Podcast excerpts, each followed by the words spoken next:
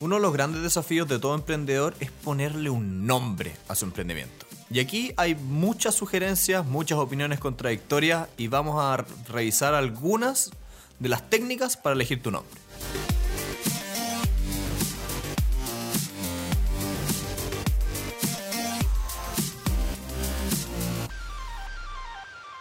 Hola a todos, bienvenidos a Elemental, una nueva sesión de Extra Ideas, el espacio donde vemos segmentos cortos de artículos o libros en lugar de un libro entero.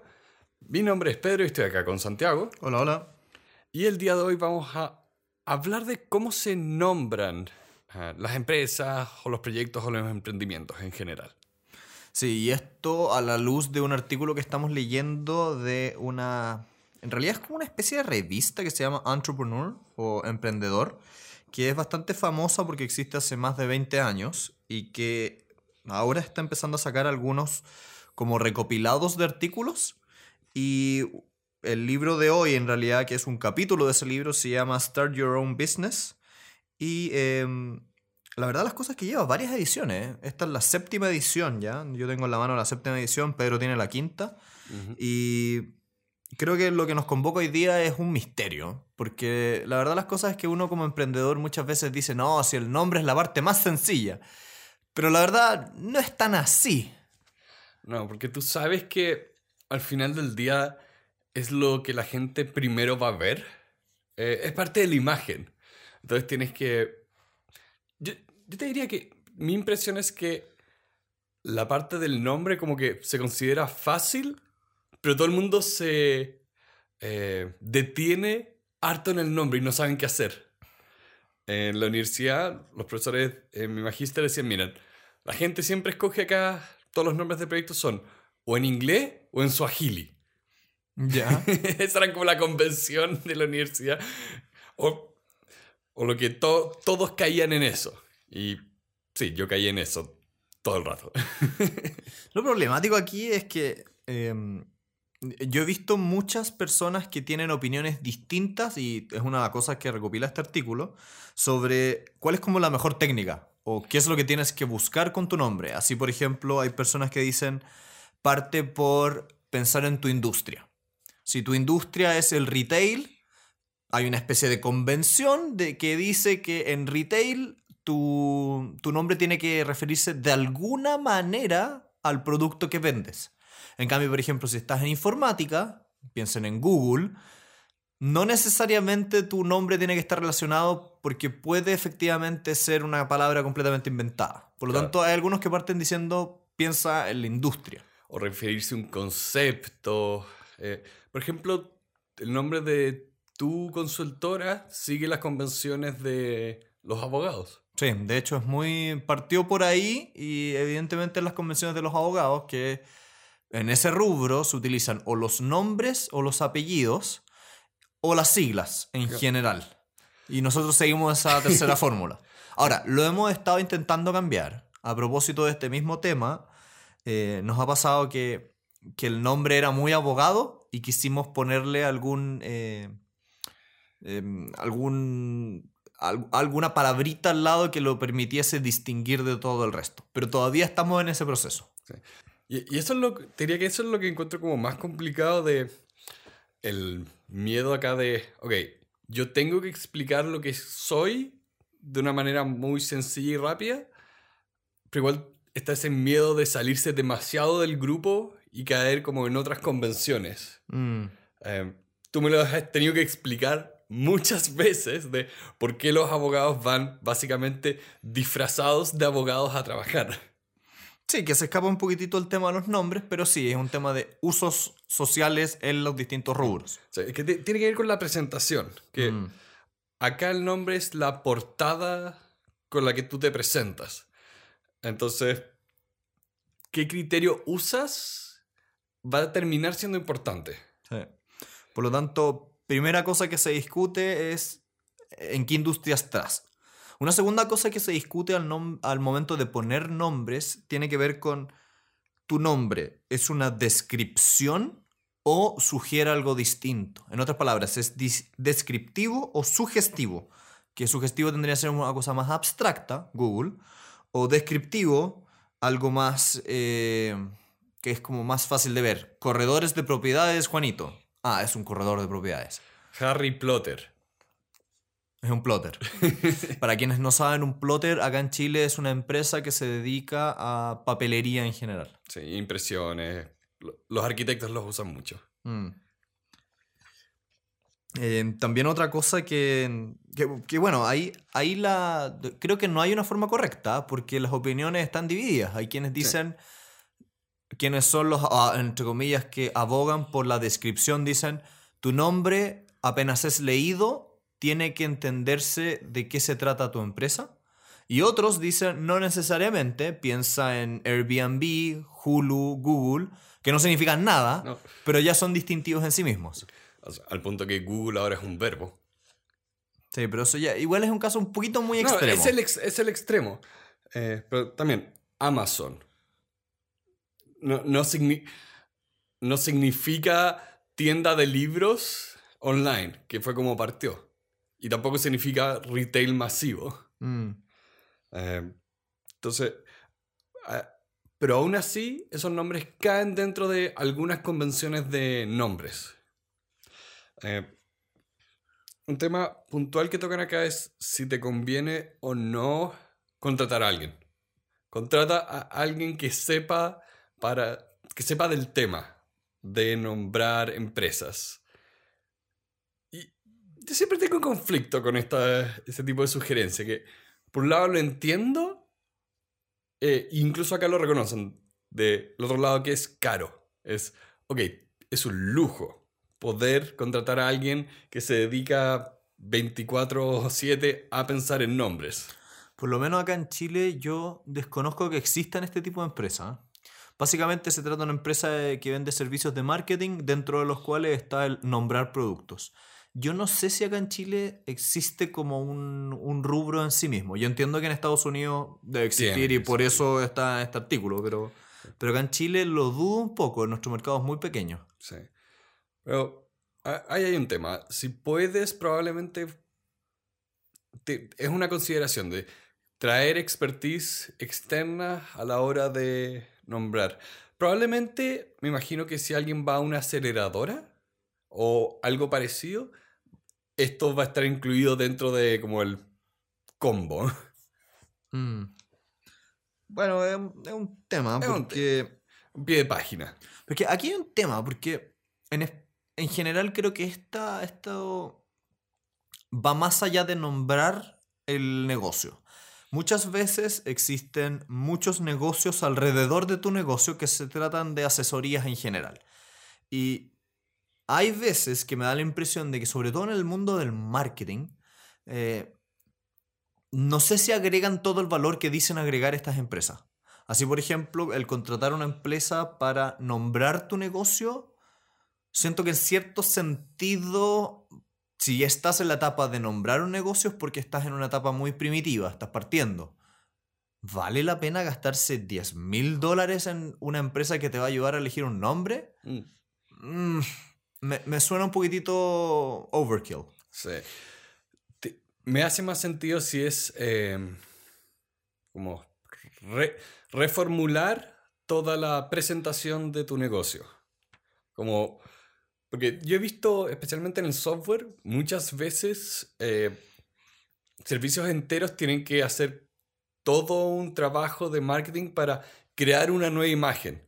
O sea, nos llamábamos A, mañana nos llamamos B, y eso implica eh, logos, tipos de mensajes, eh, porque no es solo el nombre, es toda la presentación y la estética de la presentación. Y acá es muy importante, todo esto tiene que ir después de decidir qué van a hacer. Hay una. hay un, un programa de televisión que se llama Dilbert, que era muy famoso en los años 90, yo creo, o do- a principios de O los sea, 2000. el cómic de diarios sigue, todavía Ya. sigue publicándose.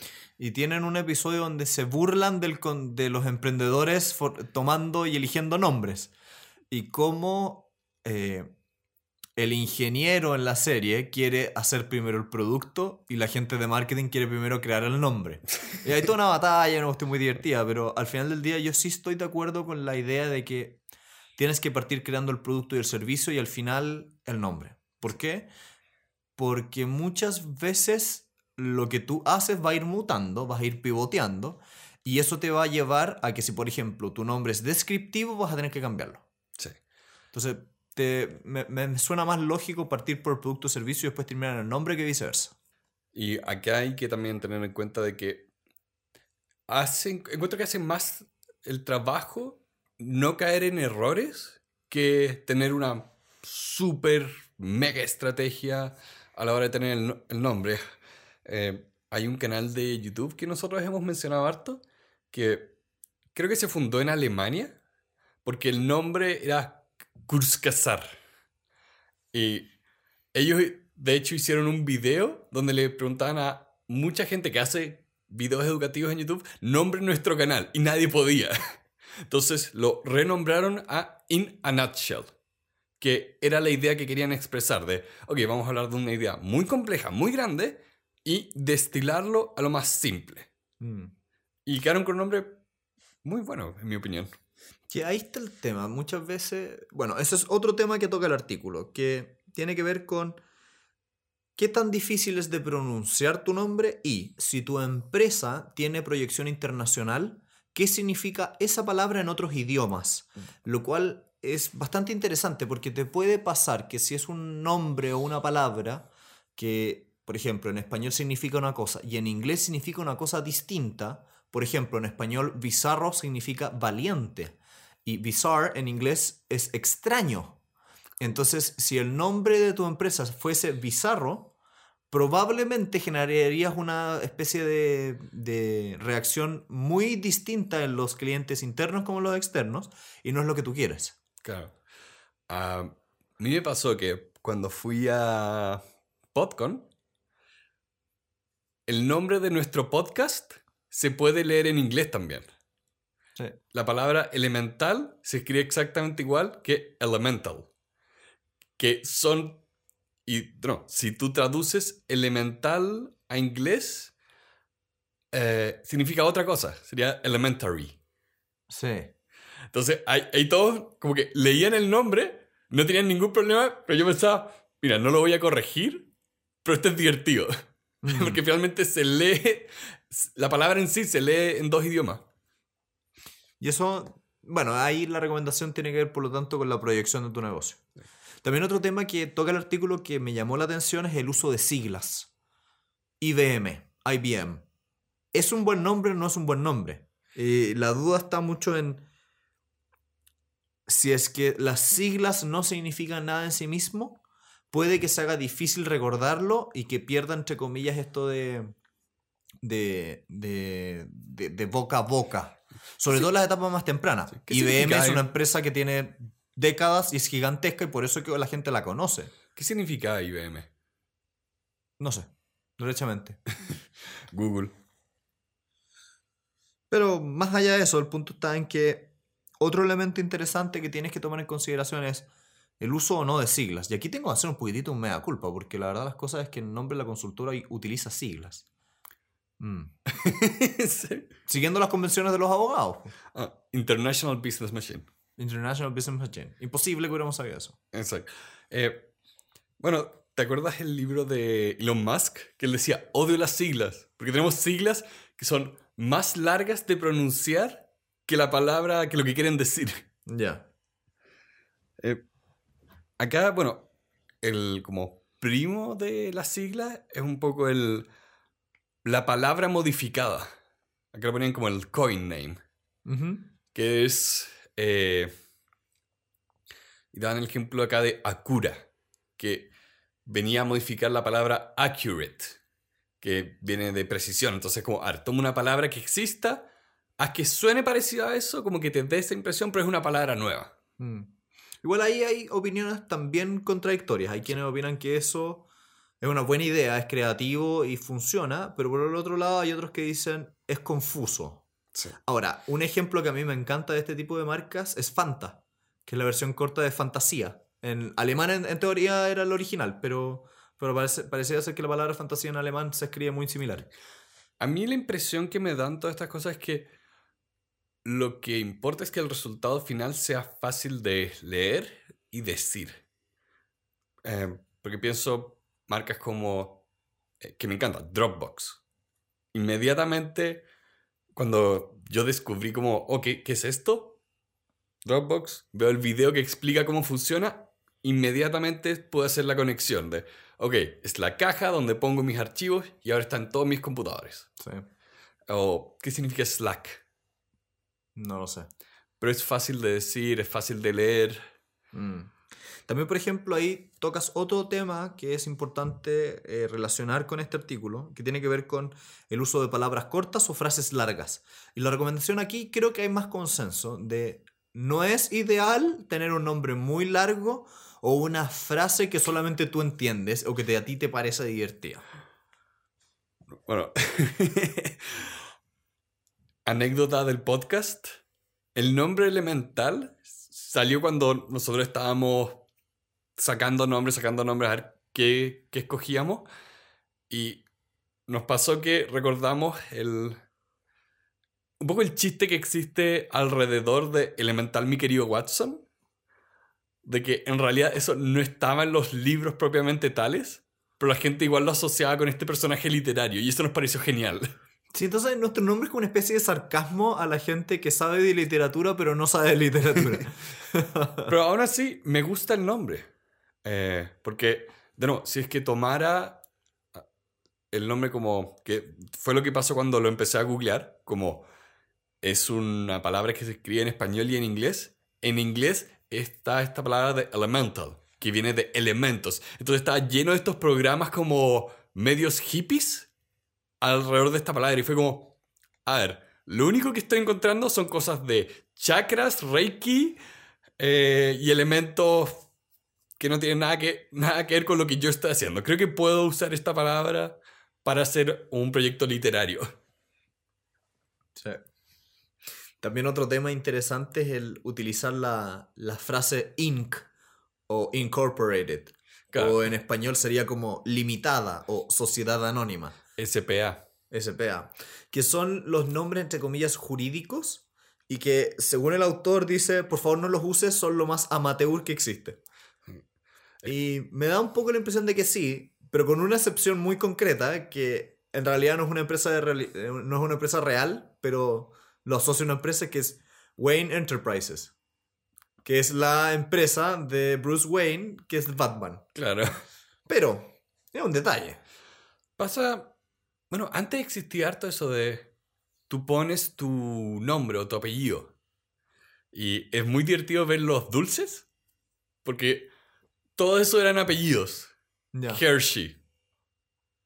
Eso no es un apellido. O creo- sí, debe seguir siéndolo. No creo que. Que dejó de ser un apellido porque está en un chocolate. Claro, pero la persona que lo aprende por el dulce, y por lo menos acá en Chile, no conozco a nadie que tenga ese apellido, puede que sea, Es que debe ser más inglés. claro, eh, de ir por ahí el tema. Eh, un, nom- un nombre que a mí me encanta, que es como descriptivo, pero aún te exige un poco saber del tema, que descubrí que esta semana que existía. Bart Kira. ¿Y qué es eso? Es increíble, es un proyecto que hicieron como 200, 300 artistas de redibujar todo el manga de Akira con personajes de Los Simpsons. Pero, ¿de dónde sacas estas cosas? Estoy fascinado por lo que los humanos pueden crear. Y de nuevo, esto es un proyecto gigante. Tú, véanlo en Google. Realmente era impresionante de ver, de que tanta gente puso tanto esfuerzo y trabajo en algo que en papel suena medio ridículo. Ya, vamos a redibujar esta historia clásica, pero con personajes de los Simpsons. Pero está tan bien hecho, tan bien hecho, que no puedo no impresionarme al ver lo que algunas personas pueden hacer. Y el nombre es genial. De Bart Simpson y Akira. Bart Kira. Mm. Bueno, y por último, para ir cerrando el tema, eh, una de las grandes cosas que te- le pasa a todo emprendedor es hagamos una lluvia de ideas, elijamos un nombre. Y aquí creo que una muy buena idea o buen tip concreto tiene que ver con usar ciertas herramientas que antes no existían. En concreto estoy hablando de Google AdWords. Google AdWords es una plataforma que tiene Google que te permite ver cuántas veces es buscado un concepto, frase o palabra en Internet en general. Cuidado ahí porque ha cambiado mucho AdWords y ya no es tan fácil de usar, ya no es gratis. Bueno, pero más allá de eso, lo que te permite, por lo tanto, es tener un pequeño estimado de cuánto la gente busca ese nombre y te permite ser estratégico también, porque si, por ejemplo, tú estás teniendo tres opciones de nombre, las buscas en esta plataforma y te das cuenta que una de ellas te tira 7 millones de resultados y la otra 5, cada una de esas informaciones te dice algo muy distinto.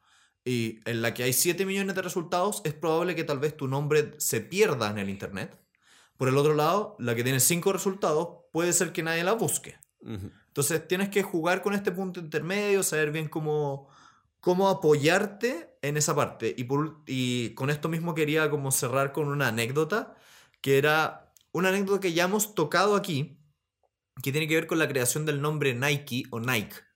Los invitamos a ver el episodio de, se llama ¿cómo se llama en español? Shoe Dog. No, no, es en inglés, pero en español. Creo que puse el capítulo como Shoe Dog porque la traducción es como perro de zapatos. No, bueno, el punto es que. No tiene una traducción literal. La historia de la creación de ese nombre fue una cosa bastante fortuita. Estaban estas personas, que el fundador de Nike, esta empresa del ticket que todo el mundo conoce, a punto de enviar un cargamento desde Japón con zapatillas y tenía que elegir un nombre. Y en una tarde tiraron una lluvia de ideas, se hizo una votación, de hecho a él no le gustaba tanto el nombre, optaron por ese y lo mandaron a imprimir. Y así nació Nike. Me notable. O Nike. Nike, que era la diosa griega de la victoria.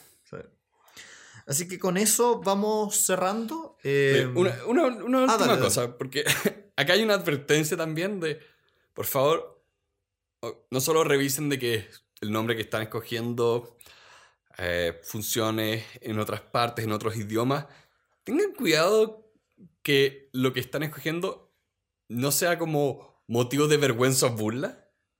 Es el test de, mira, vas a tomar tu nombre y lo vas a poner frente a un niño de 13 años. Si se ríe, cambia el nombre. Es un buen punto, sí. Eh, porque hay muchas, muchas ocasiones donde he visto campañas de marketing que no pensaron en las implicancias del nombre o las frases que estaban usando. Eh, se me viene al tiro a la cabeza la campaña que era sobre vitamina D, esto en Estados Unidos, que decían You need the D. Que mal piénselo inmediatamente, porque eso fue lo que pasó. Toda la gente miró, miró esta campaña y se burló de ella. Ya. Sí, hay que tener cuidado con eso. Y también, por ejemplo, eh, intentar ver cómo se ve escrito cómo tú lo pones en, papel, cómo podría ser con distintas fuentes, cómo iría con un dibujito al lado. Porque muchas veces en eso te das cuenta que hay ciertas palabras que se escriben de manera complicada, son enredadas, la ortografía puede ser media confusa o similar a otras cosas. Sí. Como. ¿Cuáles serían como las tres o. ¿Cuál sería como la raya para la suma acá? como el resumen ejecutivo. Sí. A ver. Primero, tomen una decisión respecto de si quieren un nombre descriptivo, es decir, que sea más una explicación de lo que hacen, o una cosa que sugiera algo en abstracto. Segundo, tomen en consideración su industria. Tercero, preocúpense de la proyección internacional eh, y digital, podríamos decir, como cómo saber en otros idiomas y cómo va a poder ser buscado este término en Internet. Cuarto, preocúpense un poquitito de las traducciones que esto pueda tener en la cabeza de un niño de 13 años. Eh, quinto, preocúpense de que, y esto tal vez no lo dijimos recién, pero preocúpense un poquitito de que su nombre sea distintivo y que no sea muy similar a otra cosa que ya exista. Lo cual también es un, es un criterio después cuando ustedes quieren registrar una marca. Y por último, eh, sean creativos. Creo que eso es lo más importante. Sean creativos, atrévanse a llamar la atención. Y aquí eh, volviendo y también invitándolos a ver el, episodio de la vaca púrpura que, que, que, leímos hace un par de episodios atrás, donde en un mercado muy global, muy grande, ser distintivo y ser distinto puede ser lo que tú tengas que hacer para poder sobrevivir con una empresa. Creo que eso es un buen cierre. Le damos muchas gracias a todas las personas que nos han escuchado esta semana. Muchas gracias a todas las personas que nos han acompañado en nuestra temporada de NBA y todas las personas que nos apoyan directamente con donaciones a través de la plataforma de Patreon. Pueden encontrar el link a este libro y todas las cosas que hablamos en las notas abajo. Bueno, y les deseamos una muy buena semana. Que estén muy bien. Adiós.